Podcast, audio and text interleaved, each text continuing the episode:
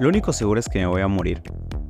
Para lo demás no tengo respuestas. Y esta es la premisa de este podcast, así que les doy la bienvenida a probablemente el proyecto más personal en la creación de contenido que he tenido, porque en realidad creo que todos merecemos tener un proyecto donde podamos documentar un poco de lo que vamos haciendo en nuestra vida y con nuestra vida. Y creo que es una manera en la que uno puede encontrar un tipo de reflexión. Es interesante cómo funciona el cerebro humano. Y a comentario personal yo me di cuenta que suelo, uno, distraerme muy fácil y dos, es darle sentido o dirección a ciertas palabras en cualquier momento. Y creo que el ejemplo más claro y sencillo puede ser el cuando te preguntan cómo estás, en lugar de hacer la respuesta más obvia, ¿no? De decir bien, gracias y tú regularmente me suelo poner a pensar realmente cómo estoy, qué estoy haciendo, cómo va mi vida, cómo me siento, cómo va mi salud y demás. Y esto suele suceder en una fracción muy pequeña de segundos, porque eventualmente la respuesta va a ser bien, gracias. Sin embargo, eh, esto me ha ayudado mucho y el estar consciente de ello me ha ayudado mucho a adentrarme en cómo es la estructura de pensamiento que tengo, hacia dónde se suelen dirigir mis pensamientos. Y además me ayuda mucho a la reflexión, que creo que es algo que no realizamos muy a menudo, precisamente porque estamos ocupados con muchas cosas. Sin embargo, sí es algo que he notado. Y a partir de eso fue que nació el tema de hoy. ¿Por qué? Porque ya un par de quienes escuchan este podcast me dicen, tienes un oyente fiel o te voy a tratar de escuchar siempre. Y a partir de ahí, o sea, pensar y dije, ok, si me van a dedicar probablemente lo más valioso que tenemos, que es el tiempo, o si van a estar atentos de cierta manera a lo que estoy haciendo en un cierto tiempo, pues realmente tengo que hacer que ese tiempo valga la pena. Y de cierta manera es una responsabilidad que estoy asumiendo pero realmente desde cuándo yo soy responsable de eso y por qué debería asumir esa responsabilidad, podría ser una pregunta interesante, ¿no? Entonces decidí hablar ahora, en, eh, este episodio decidí hablar de cuán responsable soy. Algo que igual trato de recalcar siempre y es porque también recibí un mensaje que decía, eh, se siente escuchar tu ir a tomarse un café contigo y pues simplemente conversar de la vida. Y esa es la intención. Mi intención no es que vengan y aprendan totalmente de todo lo que hay que hacer. Yo no tengo las respuestas a nada, pero sí que se sientan en una conversación donde dos personas están tratando de compartir puntos de vista. Y es por eso que aprecio mucho los mensajes que me envían después para comentarme algo sobre lo que he hablado. En fin, al pensar en esto, sobre qué tan responsable soy, siempre me pongo a volar un poco para atrás y es como que ok, ¿desde cuándo realmente soy responsable de las cosas que hago? Porque hacerse responsable de las cosas que uno hace implica aceptar y pues entender y luchar contra las consecuencias que pueden causar. Por lo tanto, vamos a evaluarlo. Desde niños.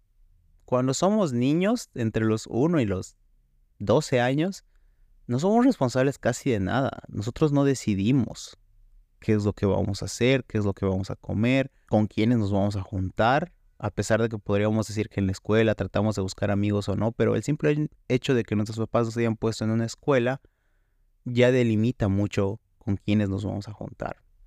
Probablemente entonces podríamos decir que ahí no somos responsables de nada. Y si surge cualquier problema, nuestros padres son quienes van a dar la, dan la cara y responden ante nosotros. Por lo tanto, no asumimos las consecuencias de nuestros actos vamos avanzando y probablemente a partir de los 13, 14, 15, 16, 17 empezamos a asumir cierta responsabilidad. Puede decirse que ya empezamos a decir yo voy a empezar a vestirme de esta manera. Si somos más rebeldes probablemente ya hacemos otro tipo de actos que, que hacen que tengamos que asumir la responsabilidad de sus consecuencias. Y poco a poco vamos alejándonos de cierta manera de ese núcleo central de responsabilidad que hay en nuestra familia. Sin embargo, sabemos que tenemos una casa, sabemos que tenemos eh, dinero probablemente, donde podemos acudir si es que algo se escapa de nuestras manos. Entonces creería que hasta que sales del colegio tampoco es que asumas una gran responsabilidad. Sin embargo, hay un gran punto de inflexión y es cuando tenemos que asumir la responsabilidad de elegir qué carrera vamos a estudiar, que ya lo habíamos hablado en el otro episodio, y asumir, por ejemplo, dónde vas a hacerlo. Sin embargo, creo que hay, al estar tan, de cierta manera, perdidos, siempre hay algo de consejos, de apoyo por parte de nuestra familia. Entonces, necesariamente no es que estés asumiendo total responsabilidad. Sería ideal que podamos hacerlo desde ahí, pero no necesariamente lo hacemos. Entonces viene una siguiente etapa y creo que para quienes se van a otra ciudad o otro país a estudiar es donde llega un choque de una suma de responsabilidades, porque ya empieza a notar las responsabilidades de las labores de la casa, a la responsabilidad de no comer pizza todos los días, a la responsabilidad de no hacer específicamente lo que le dé la gana, como salir de fiesta. Un factor que determina mucho de la responsabilidad que nosotros asumimos es el dinero. Y si tú no asumes de manera correcta el ser responsable con tus gastos y tener disciplina financiera, pues ya las consecuencias son que probablemente no almuerces una semana. Pero bien, aún así, creo que a la mayoría, por lo menos por mi parte, seguía teniendo el apoyo de mis padres en el tema de un sustento económico para poder pues, seguir subsistiendo mientras estudiaba.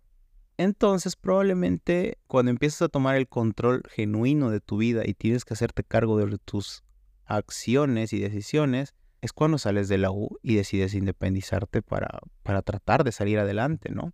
Decides mudarte de ciudad o decides ya estar en una, en una situación donde todo esté a tu cargo y ahí es donde realmente iniciamos nuestro camino de responsabilidad sobre nuestra vida. Lo cual si se ponen a pensar es bastante liberador. ¿Por qué?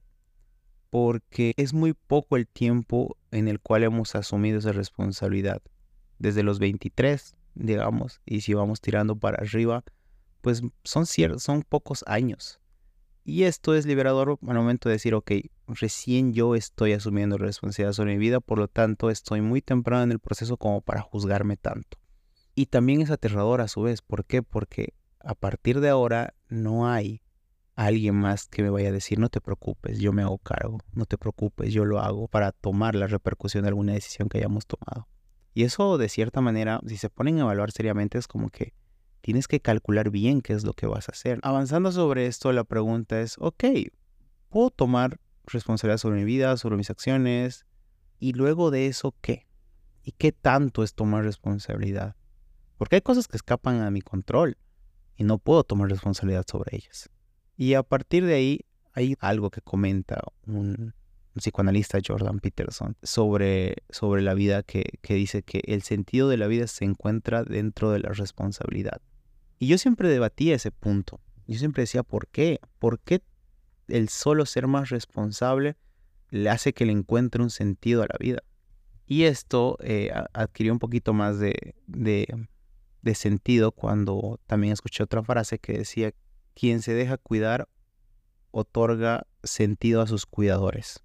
¿no? Entonces, y esto es muy claro, por ejemplo, con pacientes o con personas que están muy enfermas que tienen a alguien siempre al lado. Porque, por ejemplo, si ese paciente pues termina falleciendo, quien sufre, quien no encuentra qué hacer después de su vida, es la persona que lo estaba cuidando. De hecho, algo bastante interesante es que la tasa de suicidio entre las personas que tienen eh, discapacidades es muy baja. Pero bueno, Tomando en cuenta que Jordan Peterson dice que el sentido de la vida se encuentra en asumir responsabilidad, podemos cuestionar esa frase, porque al fin y al cabo no podemos asumir que sea verdad simplemente porque la dice él, y es ¿por qué? Y podemos tomar un punto de inicio el decir, ok, ¿quiénes son las personas que están asumiendo mayor responsabilidad en el mundo? Y aquí podría venir a la, a la cabeza tal vez algunos presidentes, ¿no? Que tienen la responsabilidad de dirigir un país y es difícil ocultar el resultado de sus acciones, porque lo vivimos nosotros, los ciudadanos. Si quieren ir más lejos, ¿quiénes están asumiendo la mayor responsabilidad para crear un mejor mundo? Entonces podríamos ir tal vez a ciertos empresarios tecnológicos que están tratando de, por ejemplo, Elon Musk, sacarnos de este planeta, convertirnos en una especie interplanetaria. ¿Qué mayor responsabilidad tienes que convertir a los seres humanos en una especie interplanetaria. Creo que muy pocos pueden alegar que tienen una mayor responsabilidad. O bajando a Latinoamérica, un caso más local podría ser el de Freddy Vega, que es fundador de Platzi y está tratando de educar en tecnología a toda Latinoamérica. Entonces, si estas personas están asumiendo tanta responsabilidad, una pregunta que puede surgir es cuán responsable estoy siendo yo y cuánta responsabilidad estoy asumiendo con lo que hago en el día a día. Que probablemente alguien podría decir, oye, no tienes la necesidad de hacerlo. Tú no eres responsable de hacer un cambio increíble en el mundo y de justificar tu existencia aquí. Y ante eso puede ser una opción válida el evaluar qué es lo que te otorga la responsabilidad. Entonces, podríamos decir que el asumir responsabilidad lo que hace es destapar el potencial implícito que tenemos por desarrollar y por lo tanto avanzar hacia construir la mejor versión que podemos tener como personas. Entonces, si nos ponemos a pensar qué más lindo significado podría tener el hecho de poder destapar todo nuestro potencial. Y es probablemente ahí que haría sentido la frase de Jordan Peterson. Realmente podríamos pensar que ciertas personas tienen esta posibilidad desde un inicio y que nosotros, pues, tal vez no podemos tener ese impacto. Sin embargo, creo que en un mundo tan interconectado y conociendo quienes escuchan este, este podcast, porque sé con quienes lo comparto, creo que tenemos ese potencial. No necesariamente hacer un impacto global, pero sí cuanto menos, y creo que mucho más importante, un impacto dentro de todos los seres que nos rodean. Así que probablemente valga la pena hoy que nos sentemos a evaluar y decir, ok, ¿cuán responsable estoy siendo? ¿Y qué tanta responsabilidad estoy asumiendo para que el mundo al que llegué termine siendo mejor cuando yo me vaya?